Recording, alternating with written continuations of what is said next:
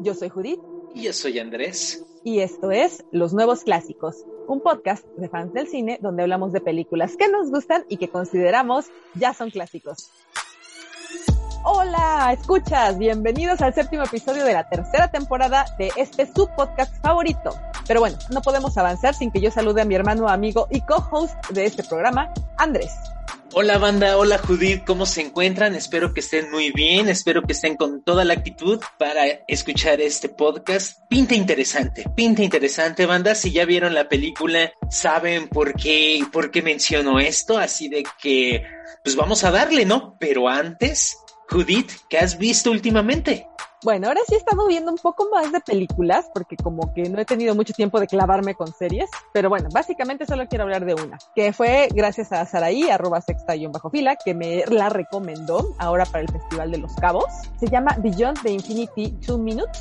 Es una película japonesa de ciencia ficción que habla sobre viajes al futuro y al pasado eh, utilizando la tecnología de una pantalla. Sí, escuchas, una pantalla es el portal del viaje en el tiempo. Eh, no quiero spoilearla porque parte del cómo explican esta ciencia que utilizan para, para viajar en el tiempo es parte de la magia, pero eh, como si pusieras dos espejos frente a frente, entonces que puedes ver hacia un lado y se ve como un portal infinito y si ves hacia el otro lado se ve otro portal infinito, pues porque las imágenes están reflejando de forma eh, secuencial, ¿no? Que de hecho eso tiene un nombre en física, pero no me voy a meter en eso porque no conozco de física. Este, pero ese es el, principio con el cual pueden viajar a través del tiempo. Una pantalla, una de las teles, eh, muestra el futuro, dos minutos específicamente, por eso se llama Beyond the Infinity Two Minutes. Exactamente solo puedes viajar al futuro o conocer el futuro, más bien, dos minutos. Y entonces toda la trama gira en torno del personaje que lo descubre, eh, este fenómeno, sus amigos y como unas personas intentan sacar ventaja, otros tienen miedo a conocer el futuro porque creen que pues si lo conoces te puede atar, ¿no? A, a, a condicionar,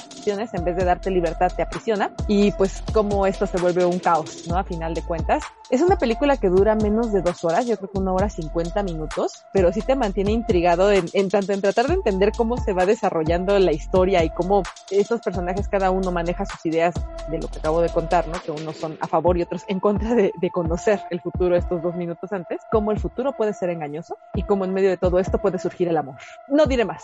Si pueden encontrarla, de verdad, no sé si esté en algún festival o con su distribuidor no autorizado de películas, pero que este, les ofrece cualquier cosa, pregunten por ella, Beyond the Infinity Two Minutes. Otra de las cosas que descubrí, perdón, que me llamó mucho la atención de la película, que fue grabada en pandemia y esto lo sabes porque al final, en los créditos, te ponen el detrás de cámaras y se ve cómo están grabando con teléfonos celulares y con estos dispositivos que te ayudan a tener estabilidad y está grabado en, en un solo edificio en dos escenarios. Tres, tres, escenarios básicamente. Entonces está como que grabada con muy poquitos recursos, pero es un gran producto, ¿eh? muy disfrutable. Ahí está, escuchas, si la encuentran, no se la pierdan, Beyond the Infinity Two Minutes. Se oye muy interesante, ¿eh? Al final del día tiene una premisa buena.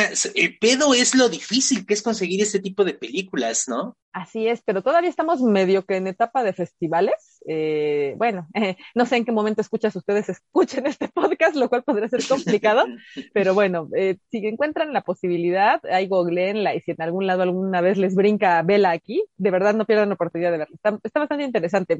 Con pocos recursos hacen mucho. Eso también me llamó mucho la atención. Qué, qué interesante momento para ser cineasta, que no necesitas un estabilizador y un celular para poder hacer tu propio corto, ¿no? Así es, así es. Bien, bien. Buena recomendación, Judith, muy buena.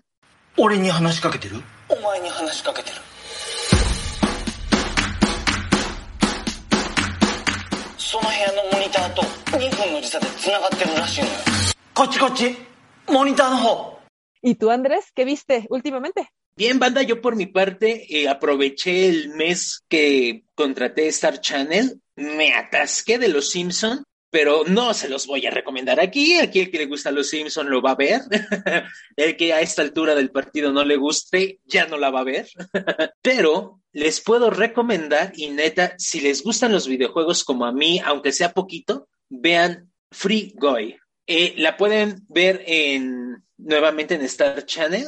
Qué bonita película. La trama es muy sencilla. Clásica eh, trama en donde el chico se enamora de una chica y cambia para mejor el mundo en el que vive, ¿no? Pero tiene un buen, pero un buen de referencias y guiños a la cultura de los videojuegos. Es preciosísima en ese sentido y visualmente es muy, muy buena. Aparte de que sale el carismático Ryan Reynolds y sale una presentación siempre, siempre agradable de Taiki Waititi. Así de que, banda, si les gusta una película dominguera, la pueden disfrutar si no saben ni madres de videojuegos, pero creo que también la van a apreciar mucho si son videojugadores. Nada del otro mundo, pero es entretenida, está divertida. Aún así, reitero, si les gustan los videojuegos van a poder apreciarla un poquito más. Guy, this world, it's a video game. And it's full of bad guys. I'm a rule breaker. I'm a rattle chica chica chica snake. Pues bien, escuchas, ahí tienen ya nuestras recomendaciones de este podcast.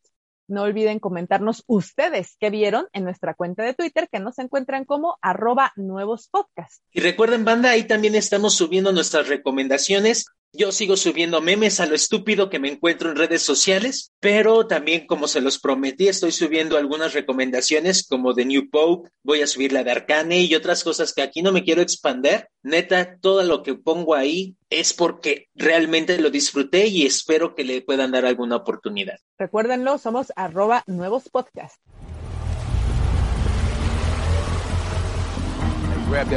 Y bueno, llegó el momento de empezar con la película que nos convoca el día de hoy. En esta ocasión nos salimos un añito de nuestra línea que manejamos en este podcast. Solemos decir que hablamos de películas que consideramos que serán clásicos y que se estrenaron antes del 2000, pero esta película lo vale, vale el salto. Así es que, Andrés, dinos de qué película se trata.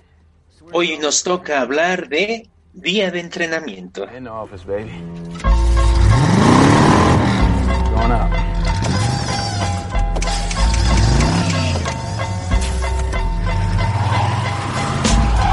Esta película, como bien decía Judith, es, se estrenó en el 2001, dirigida por Antoine Fuqua.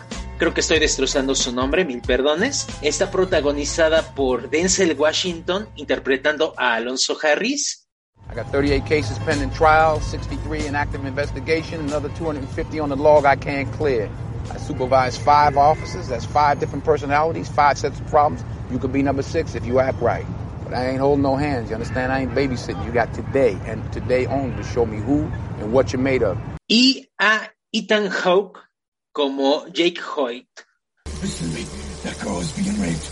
All right. I saw these two fucking drug addicts attacking her, and I stopped them. Man. I what? swear to God, I stopped them.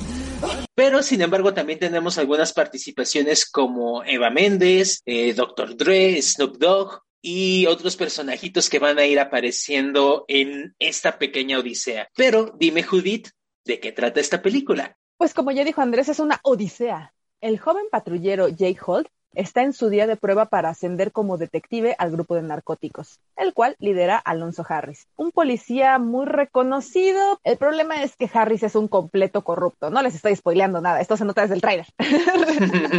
y está rodeado de corruptos. Así que en 24 horas Holt se enfrenta con lo que es la ciudad de Los Ángeles y lo más crudo de la corrupción policíaca, lo cual amenaza su presente y su futuro.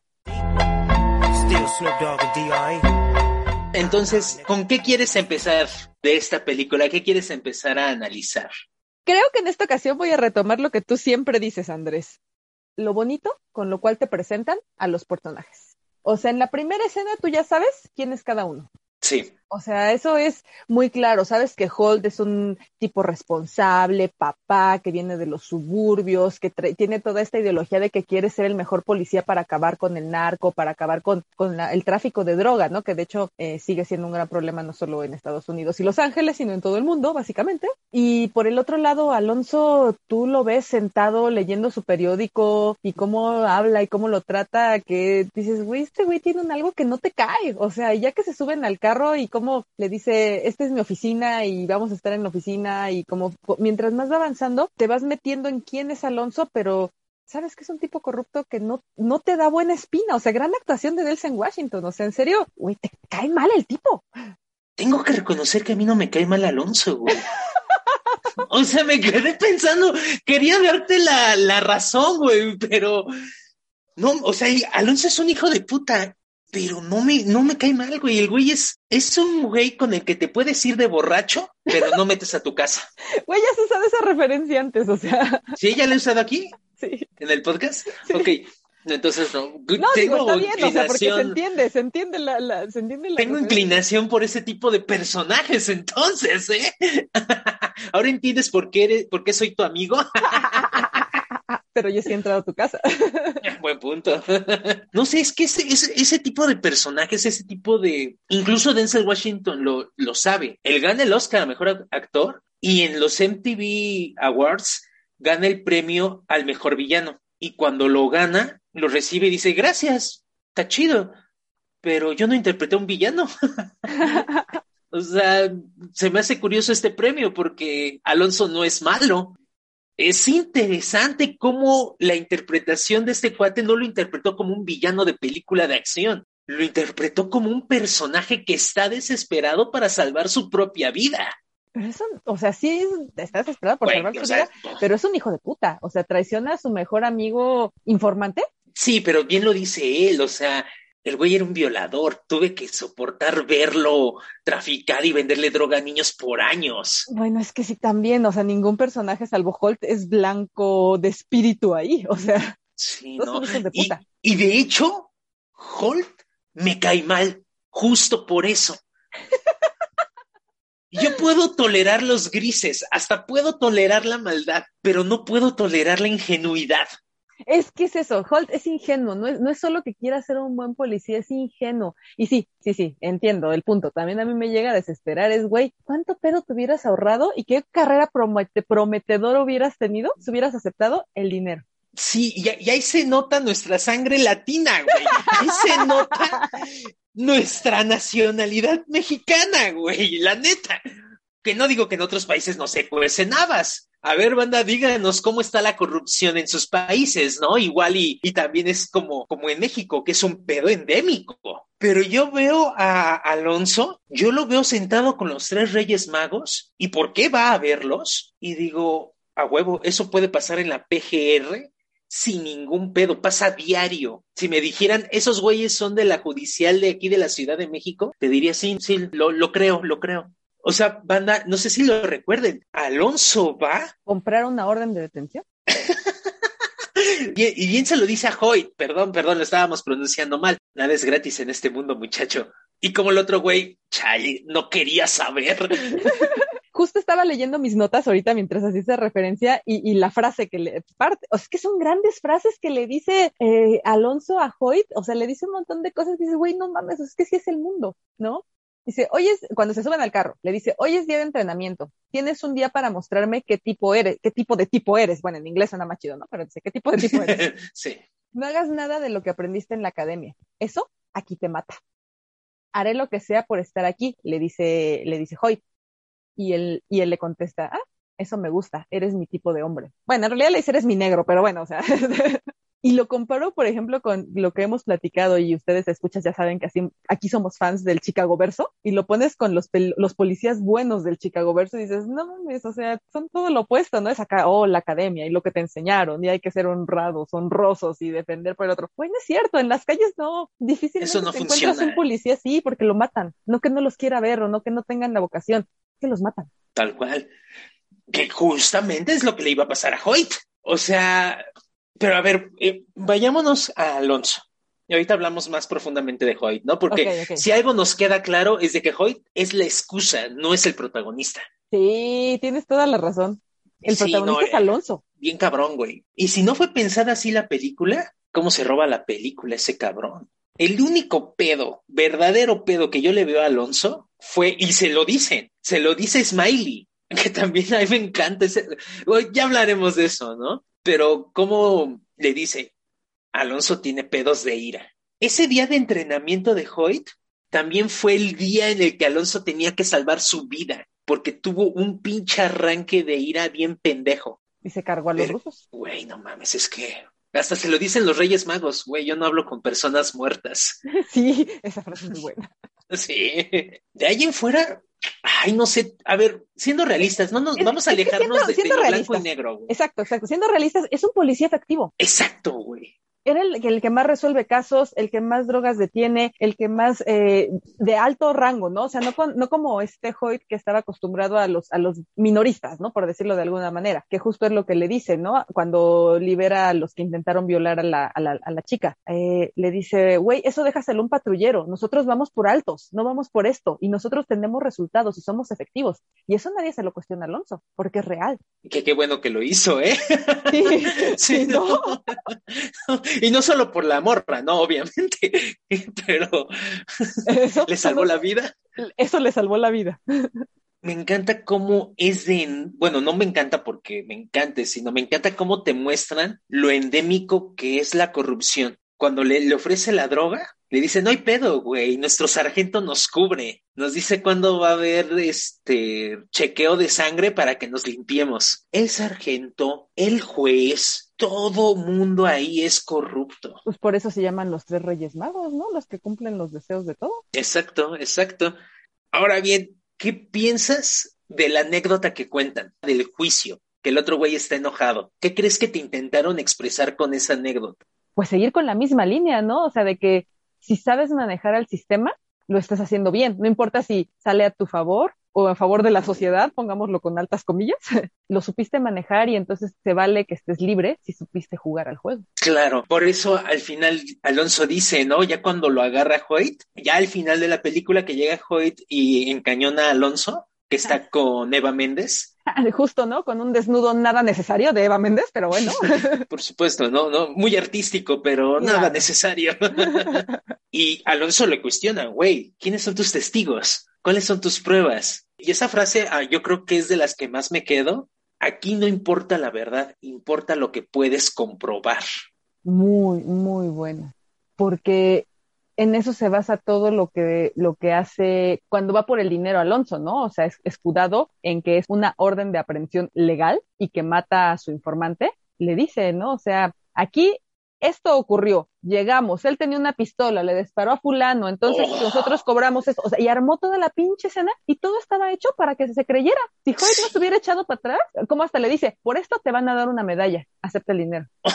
Oh, no. Y me, me encanta ese, esa, esa escena, yo creo que es mi segunda favorita de la película, porque como le dice, no, no me siento a, a, gusto con esto. Ah, ok, ¿tú te sientes a gusto? Sí, me siento muy a gusto.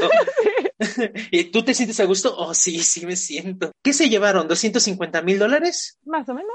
Judith, ¿tú te sentirías a gusto con eso? Sí, yo me sentiría a gusto con ese dinero. Sí, yo también me sentiría. Sí, sí, yo también me sentiría a gusto, sin duda. Y como dice el otro, ¿no? Ok, quería unas vacaciones, pero no así. sí. Y cómo se nota que no es la primera vez que lo hacen. Sí, no. O sea, por eso dice, ay, no inventes, la bala sí perforó el chaleco. Uh -huh. Ah, sí, es que no, no, los compraron de baja calidad, ¿no? Si no mal recuerdo, creo que incluso es en ese sí. comentario, ¿no? O sea, de que también el sistema ni siquiera los protege ellos lo suficiente. Entonces ellos tienen que arreglárselas como, como sea para cumplir con su trabajo. Parte de la corrupción que impera en el sistema. Claro, claro, claro. Siento que hicieron a su, una de dos, o hicieron a su equipo demasiado agresivo, casi caricaturesco, o de plano sabían que Hoyt no iba a entrar. ¿Tú qué crees que haya sido? Porque siento que son muy agresivos con Hoyt desde el inicio, ¿no? Muy gratuitamente. Yo creo que lo primero que era su barrera es que él es completamente blanco. Toda la unidad es como de latinos y negros. Y él claro. Creo que esa en automático es una barrera. Claro, claro. Además, un chico venido de los suburbios, no es citadino. Es que ese es el pedo con Hoyt, güey. No sabía, no estuvo estuvo atrapado en su burbujita de inocencia e ingenuidad por mucho tiempo, ¿no? Sí. Y en 24 horas le demostraron que el mundo no es así. ¡Qué maravilla! Me encanta, ya hablando un poco de cinematográficamente, cómo te hacen ver que el tiempo pasa a través del sol, cómo va avanzando en la bóveda celeste.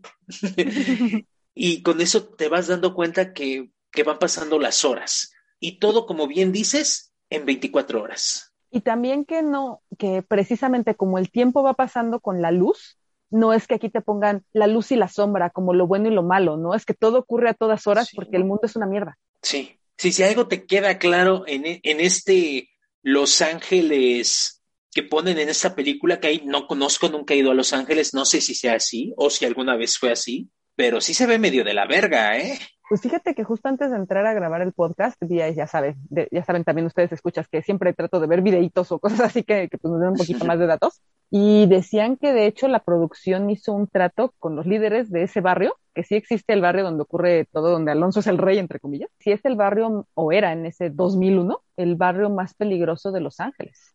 Y se hablaron con los líderes de las pandillas para que los dejaran grabar y que el acuerdo fue que entonces dejaran que algunos de los pandilleros fueran extras en la película. O sea, la banda que estamos viendo de extras son pandilleros. No todos, o sea, dice algunos fueran, pero sí. Wow. No, pues entonces sí está de la verga, ¿no? Para que tengas que pedirle permiso a los pandilleros y no a la alcaldía. Güey, pues es como cuando entras a hacer aquí en la Ciudad de México, entras a hacer un reportaje, grabación o lo que sea, Tepito pides permiso a la delegación, tienes que encontrar a los líderes que te dejen entrar a Tepito. A mí me recordó mucho también la anécdota que dice Cuarón cuando grabó Amores Perros, que ves que ese güey se metió en zonas culeritas para grabar. Entonces le robaron las cámaras, güey. Y ya después se acercaron estos putos a venderles la cámara que les acababan de robar. Y después, pues ya tuvo que hacer un trato porque dijo, pues no mames, no, me están robando, güey. Y entonces aplicó la misma, güey. Varios de los que salen de extras en Amores Perros son delincuentes reales, güey. ¿Fue en Amores Perros? Es que recuerdo que también grabó otra, pero hace menos años, o sea, Amores Perros que tiene 25 años, 21 años que se estrenó pero apenas hubo otra que justo pasó lo mismo, que estaban grabando creo que en La Guerrero y le robaron cámaras, pero no sé si haya sido Roma tal vez, pero le volvió a pasar. no mames.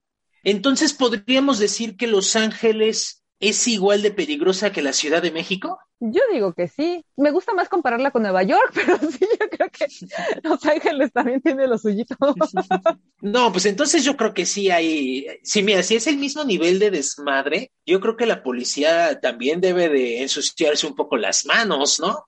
Pues es que es como lo hemos, digo, o sea, ambos somos fans de Batman y Batman no es nada ortodoxo en sus métodos, no, no es así como que el, policía bueno que respeta los derechos humanos de los delincuentes, ¿no? Básicamente. Claro, claro. No mata, pero te deja inválido de por vida, ¿no? Así, así tal cual. ¿no? Entonces, realmente el hecho de un antihéroe, como, no pensándolo como el antihéroe de, de un cómic, ¿no? Sino como un antihéroe en la vida real que digas, bueno, no es el más eh, puro de corazón, pero cumple con la meta de dejar las calles tranquilas, pues cuando vives en una zona difícil, pues dices, bueno, ¿no? O sea, puedo conceder esto a cambio del otro, ¿no?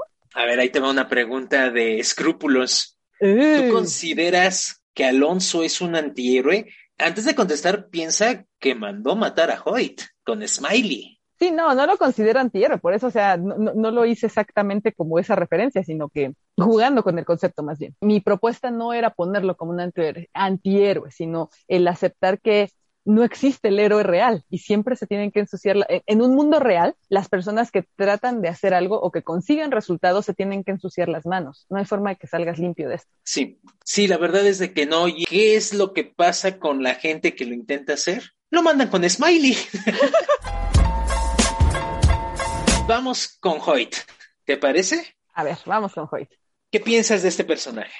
Como ya lo dijiste, demasiado inocente y no no sabe subirse al tren en el que se subió, al carro en el que se subió en la mañana, o sea, literalmente se subió en el carro y no supo ni qué pedo, ¿no? O sea, trató al principio de, de, ser cool, ¿no? O sea, por eso al principio cuando le empieza, cuando le dices, ¿o qué estás dispuesto a hacer con tal de ser parte de mi unidad? Le dice lo que tú quieras. Y entonces la primera prueba fue, fuma mota. No, no, no, como voy a fumar, que no sé qué, no, no, fuma. Entonces creo que ese es su problema. No sabe subirse, no sabe adaptarse y el creer que las cosas tienen que ser blanco y negro como se lo dijeron en la academia.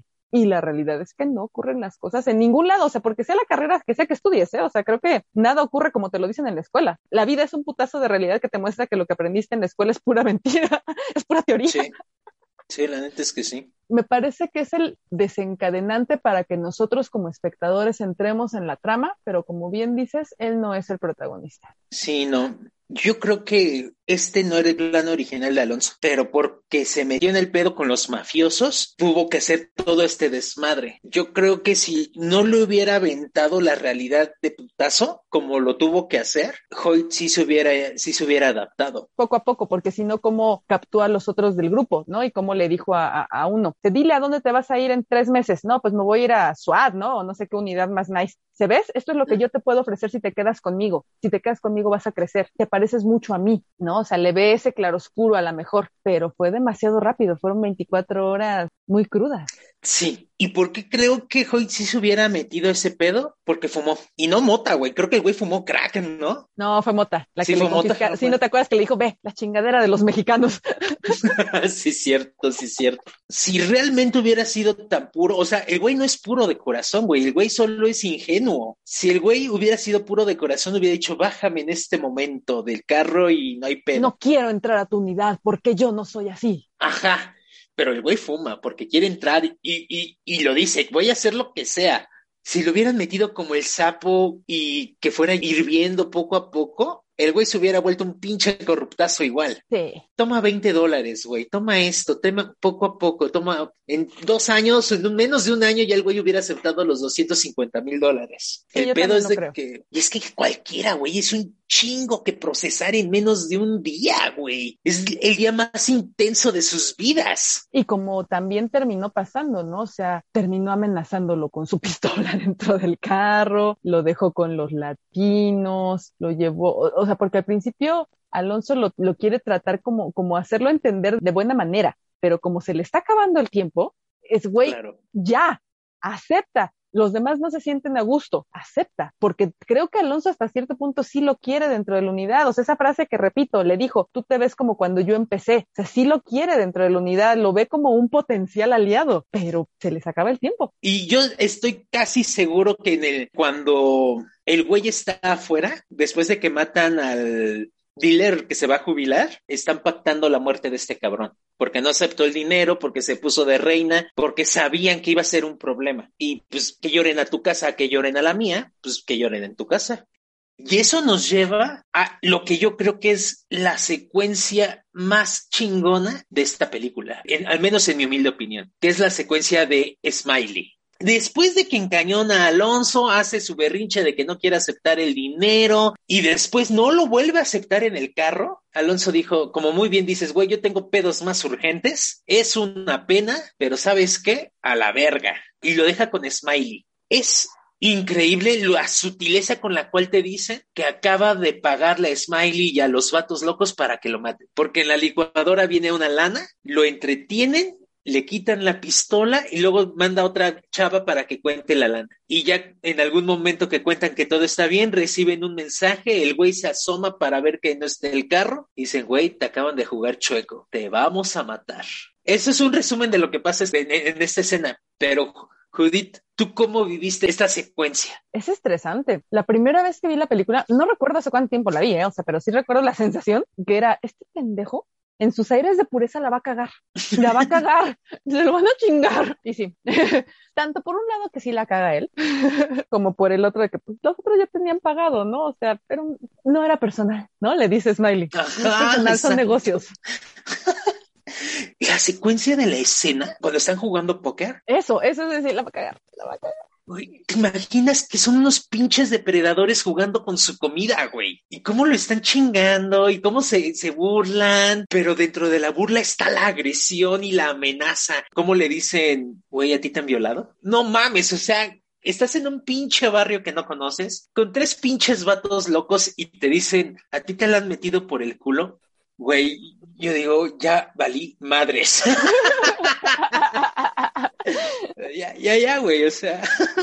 y luego cuando lo arrastran al baño. Güey, eso es desesperante, ver que sufres, ahí sí sufres con él, o sea, porque aunque no es el protagonista, pues empatizas con él, ¿no? O sea, y en Claro. este punto a, a- a- Alonso sabes que es un hijo de puta que no tiene eh, reivindicación, ¿no? O sea, entonces empatizas más fácil con Hoyt que con él en este punto. El otro vato le dice, no, por eso lo respeto, porque es un maldito, ¿no? Y Smiley dice, no, y a mí por eso, por eso no le doy la mano, ese güey no respeta nada. Y que es algo constante, ¿no? Todo mundo lo respeta porque lo tiene que respetar, pero a todo mundo le caga la madre Alonso. Así a excepción es. de los tres Reyes Magos, quién sabe, no nos lo muestran. Solo no quieren hablar con él porque ya está muerto. sí. Pero si trabaja con ellos así de cerca y se sienta con ellos a la mesa a beber su whisky de 500, ah, bueno, ese no fue, ahí estaban bebiendo vino, ¿no? Pues quiere decir que sí tienen sus tratos con él, ¿no? Y también, si le dan entrada tan directamente con esos tres poderes, por llamarlo de alguna manera, pues creo que sí lo respetan, pero también saben que la caga, por eso saben lo que la regó en Las Vegas con los rusos. ¿Qué es esa otra frase, eh? Cuando le empieza a contar a Smiley qué es lo que pasó en Las Vegas, y el otro güey, ¿quién te lo dijo? Ay, güey, no mames, y que se empiezan a cagar los tres güeyes, como, oye, este pendejo. Son cosas que se saben, güey. Me encanta en esa secuencia cuando lo llevan al baño, cómo bajan la cámara. Pum. Y es parte de la tensión para que te sientas como se está sintiendo Hoyt. Por un momento entras en el cuerpo de Hoyt desde su perspectiva y sientes que a ti es al que te están arrastrando al baño. Qué pinche miedo. O sea, Qué pinche miedo, güey, la neta. Y pinche escopetazo aquí en la jeta y por el otro güey que le quiere robar su dinero, ¿no? No manches, Espérate, en uno de los, en uno de los videos que, que vi justo de esto, decían eso, y como buenos cholos, tenían que basculearlo antes de matarlo. Yo dije, "Ah, qué manchado comentario, pero pues sí, ya lo van a matar y lo van a basculear de todas formas. Sí, ¿no? ya no lo vas a necesitar.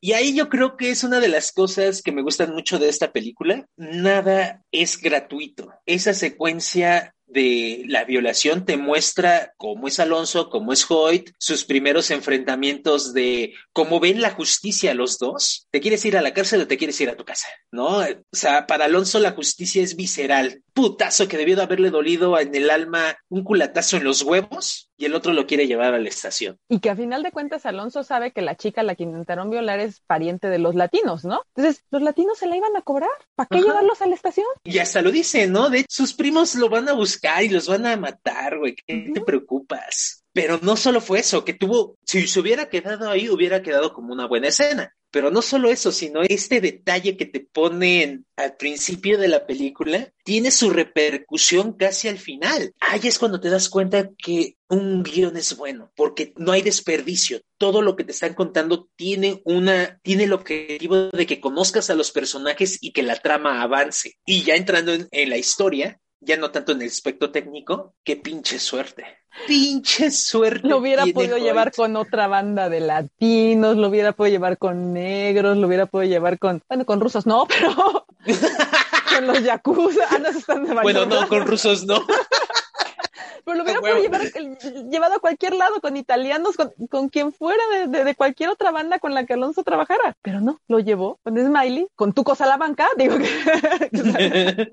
y pues resultó que era el primo de la chica. pues solo, se- solo eran negocios, lo entiendes, ¿verdad? Ahí yo pensé la primera vez que la vi que la iba a cagar. Porque ves que el güey se le queda viendo con odio. Con odio. Hoyt se le queda. Sí. Y todavía el otro, ¿verdad? Porque si no te mato, güey, no hay pedo, ¿eh? Me retracto ahorita, no tengo pedo. Sí, ¿no? Y el otro güey se tiene que tragar su coraje y decir, sí, solo fueron negocios. Güey. You know this shit was just business, right? Right?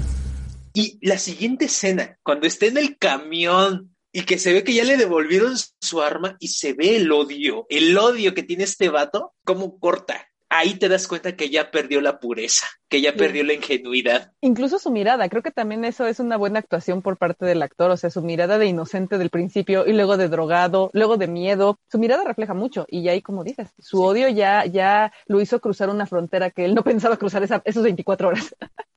Sí, la, la verdad es de que la actuación que tiene en la tina de baño, sí te la crees, porque el güey se, sientes que se está cagando de miedo, está suplicando por su vida. Y después cómo se transforma en odio, sí, la verdad es de que Ethan Hawke es, es muy buen actor. Tal vez le hagan falta algunos papelitos para que realmente brillara, porque yo siento que, que sí, sí tiene mucho potencial ese vato. Y bueno, ahorita que comentabas todo eso de, de cómo, de la escena donde dicen te viola, te han violado y demás, Oh, no mames. digo, pues qué onda con la masculinidad tóxica de esta película, ¿no? Claro, vamos a empezar con Alonso ahí. ¿Cómo le dice? O sea, ¿cómo le te atreves a decirle eso, güey? ¿Tienes niña? Préstame a tu mujer y yo te aseguro que vas a tener un hombre. Güey, chinga tu madre, güey. Chinga tu madre. Lo bueno que este es un podcast explícito, lo pongo ahí en las etiquetas para poder decir estas groserías. A gusto. A gusto, exacto. Para empezar, Alonso. Y no solo eso, tiene a su esposa con varios hijos y tiene a Eva Méndez con su hijo. Y le vale madre su hijo. Lo usa para chantajear y meterle presión en la balacera a Hoyt al último. Y la trata horrible, la trata como un objeto a Eva Méndez. Le dice, es una de mis perras, la más barata, de las más baratas, algo así dice cuando la van a ver por primera vez. Eso uno. El crew de, de Alonso, siempre violento, siempre hombre igual a violencia en esta película todos de alguna forma, por ejemplo, los incluso los adictos, que es lo que está hasta abajo de la cadena alimenticia, son agresivos, ah, te voy a matar y te, te voy a, y te voy a buscar y te voy a cortar las pelotas. Todo siempre tiene una connotación de violación, todo siempre tiene una connotación sexual, todo tiene connotación de dominación hacia el otro. Esta película expresa tan bien lo que es la masculinidad tóxica que da miedo, porque sí, sí son actitudes que uno podría pensar que son exageradas, pero la neta es que no. Tú en cualquier, sobre todo si vives en barrios tan feos como los que yo vivo, banda, yo vivo en un barrio agresivo y en cualquier momento me puedo encontrar a un güey como Smiley subiendo en el camión con la amenaza implícita, los albures con los amigos y así infinidad de cosas. Siempre está el pedo de dominación y agresividad al manejar en la Ciudad de México, por ejemplo, digo, yo no manejo, tú sí has manejado. ¿Cuántas personas no al volante se transforman en algo así? Por eso hay tantos accidentes y choques, porque saber yo paso primero en él, porque chingados tú pasas primero. Claro, ¿no? Está la situación que, que un chiste recurrente en México que es Don Vergas, ¿no? Sí siempre creyéndote, siempre queriendo rebasar, siempre queriendo dominar. Pero esta dominación, banda, no quiero que la piensen como una dominación física como se ve en la película. Puede ser una dominación en el lenguaje, una dominación en el acto, una dominación en una discusión. Siempre tienes que ser el cabrón. Y esta masculinidad tóxica, al final del día, es la que mata a Alonso si el güey hubiera sido más calmado, si hubiera tenido mayor contacto con sus sentimientos, no se hubiera metido en pedos con los rusos pero por otro lado no hubiera sido respetado en la policía. He ahí la trampa en la que están en la masculinidad, tóxica. Todos saben que es mala, pero si en estos ambientes demuestras debilidad, no es de que seas un hombre deconstruido, es de que eres débil. Que es parte por lo mismo por lo cual todos lo odian, ¿no? Y por eso cuando Hoyt lo deja ahí con la banda, con, con los del barrio, dicen, déjanoslo, nosotros nos encargamos, ¿no? O sea, que no sabemos qué le hicieron, oh. pero logra huir, ¿no? O sea, se lo chingan los rusos, pero logra salir del barrio, ¿no? Al final de cuentas. Claro. Igual y lo dejan ahí, güey, pues sabían, todos sabían que los rusos se le iban a chingar. Eh, sí, también. Que esa última secuencia, ahorita que la mencionas, aparte de que sale el genial y me pongo de pie también hacia ti, Terry Crews, qué bueno que el güey se fue de comediante, la neta. sí. Ahí sale como bandolero y te la compras. Es que con ese tamaño y esos músculos. Oye, qué cabrón cómo baila el desgraciado, a pesar de, ser esa mole, ¿eh? O sea, mis respetos para ese cabrón, es un excelente comediante y pudo haberse enfocado en películas de acción o de, de mafioso, pero él decidió probar otra cosa. Aparte que su vida también está marcada por el sufrimiento. No sé si has visto un poco de la vida de Terry Crews. No. Lo estoy pronunciando terrible, ¿eh? Perdonen, ¿me escuchas? Ya saben que aquí los idiomas no es lo nuestro. Sí, banda, si pueden, escuchen las entrevistas que hace este güey que justo también habla en contra de la masculinidad tóxica. Imagínate, papá borracho, se madreaba a la mamá, eh, horrible, horrible. En algún momento él narra que decide romper el ciclo de violencia, ¿no? Por eso es el güey tan... Tan, buena onda como lo vemos en Brooklyn Nine-Nine. Así es en la vida real. Y está siempre dando conferencias y pláticas en contra justamente de la masculinidad tóxica. hablando de... Sí, la neta sí, y en contra del alcoholismo y las drogas, porque él estuvo en ambientes muy, muy feos.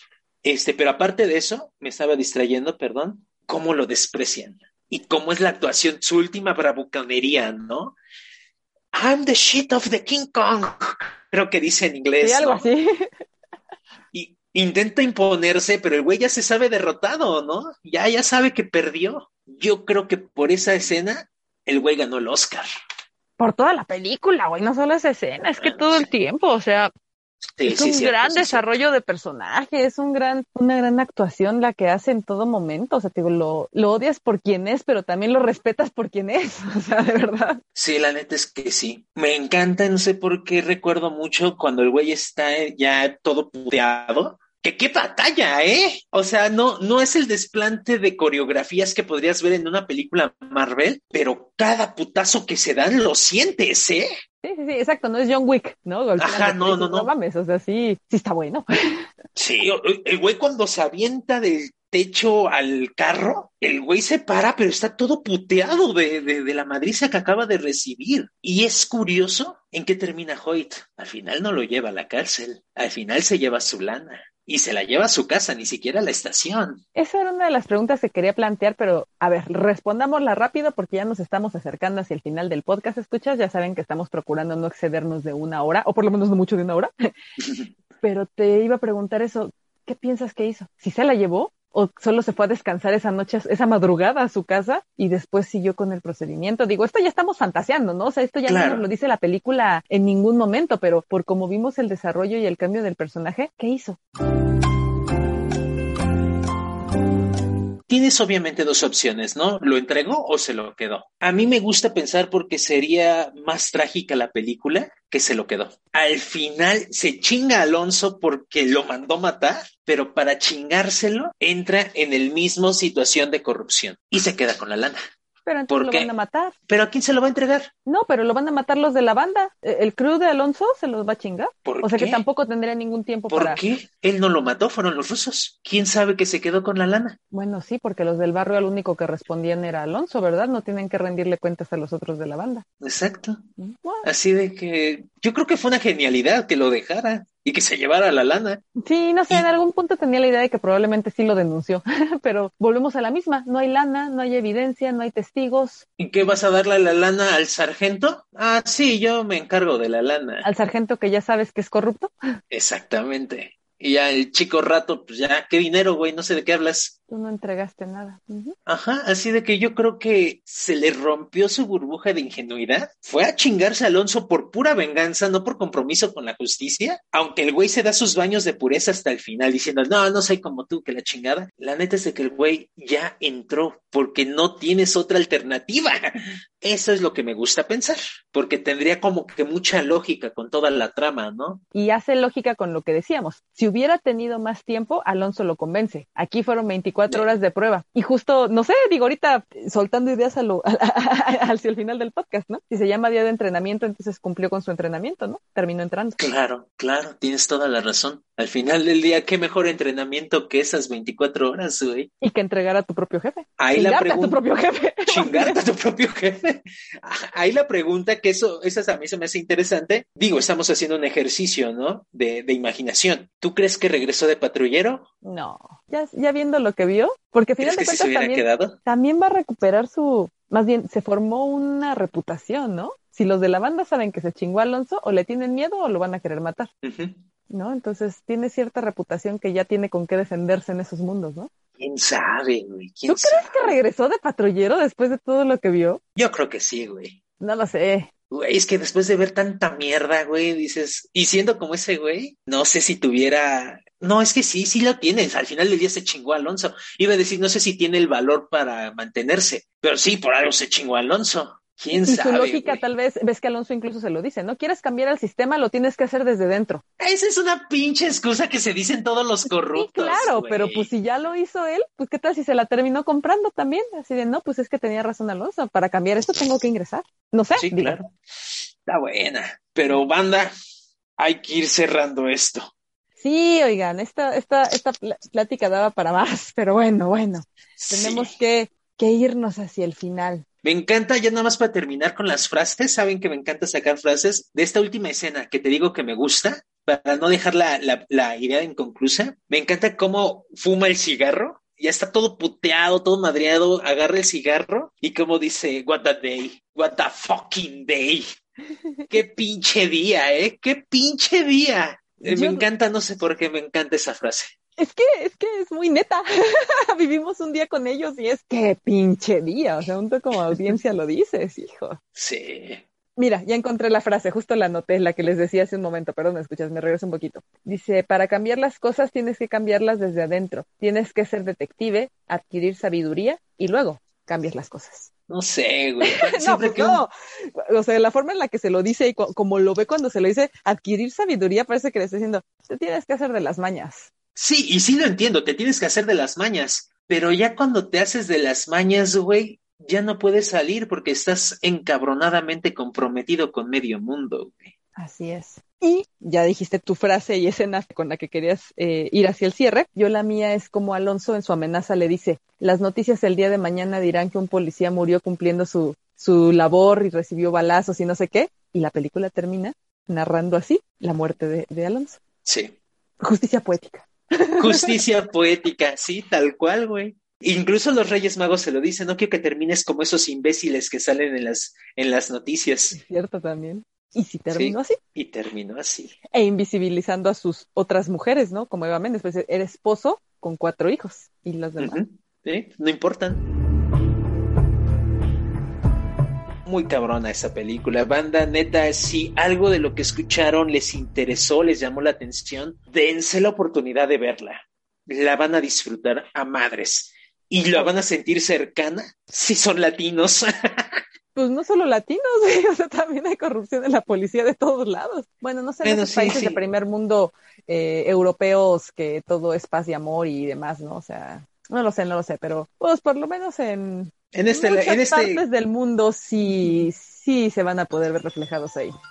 Sí, tienes razón, tienes toda la razón. Pero bien, Judith, creo que ya adelantamos un poco como ya se está volviendo costumbre.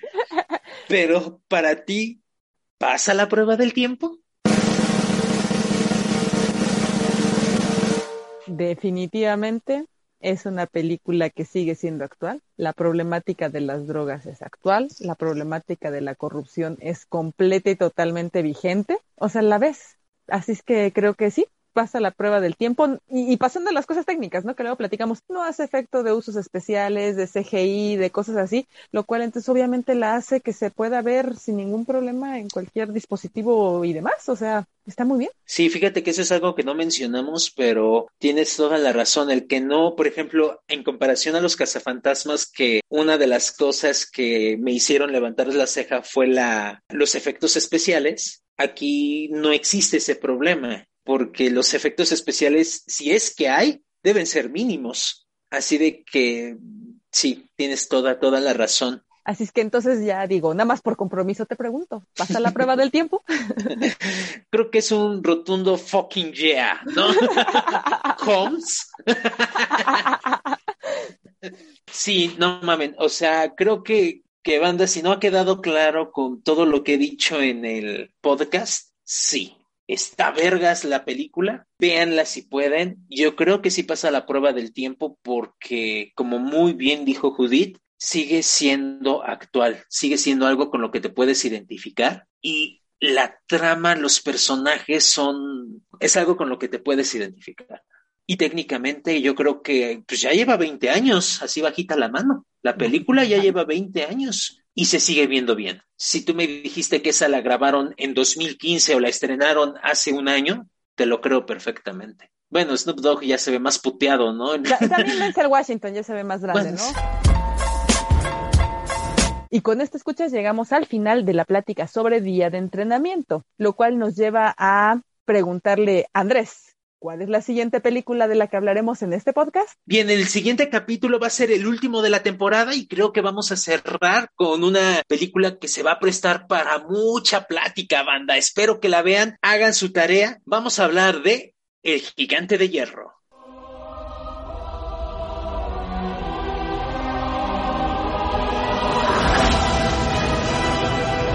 Hace dos días, un radar satelital detectó un objeto no identificado entrando a la atmósfera terrestre. Invasores de Marte. La pueden encontrar, banda, en HBO Max o con su pirata de preferencia. A pesar de que ya es viejita, todavía la pueden conseguir sin tanto problema, banda. Véanla, por favor, para que sepamos y estemos todos en el mismo canal en el siguiente capítulo. Así es, escuchas, como ya va a ser esta película que vamos a platicar de ella ya entrado diciembre, pues considerémoslo como nuestro regalito de fin. Considerémoslo como nuestro regalito de Navidad, algo más lindo y tierno, pero también tenemos por ahí una sorpresa de la cual hablaremos en el siguiente capítulo. Sí, banda, así que no se lo pierdan, va a estar, va a estar interesante, va a estar coqueta.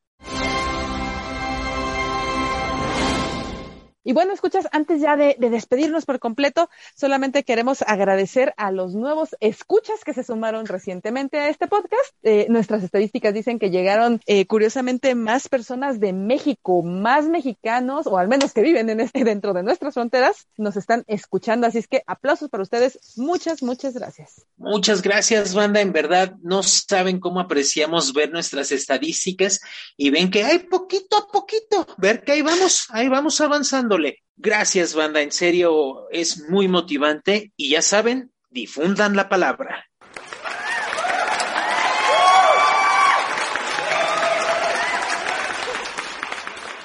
Ya solo me queda decir que nos pueden escuchar en iTunes, Spotify e iVoox como Los Nuevos Clásicos. Y en Twitter estamos como arroba nuevos podcast.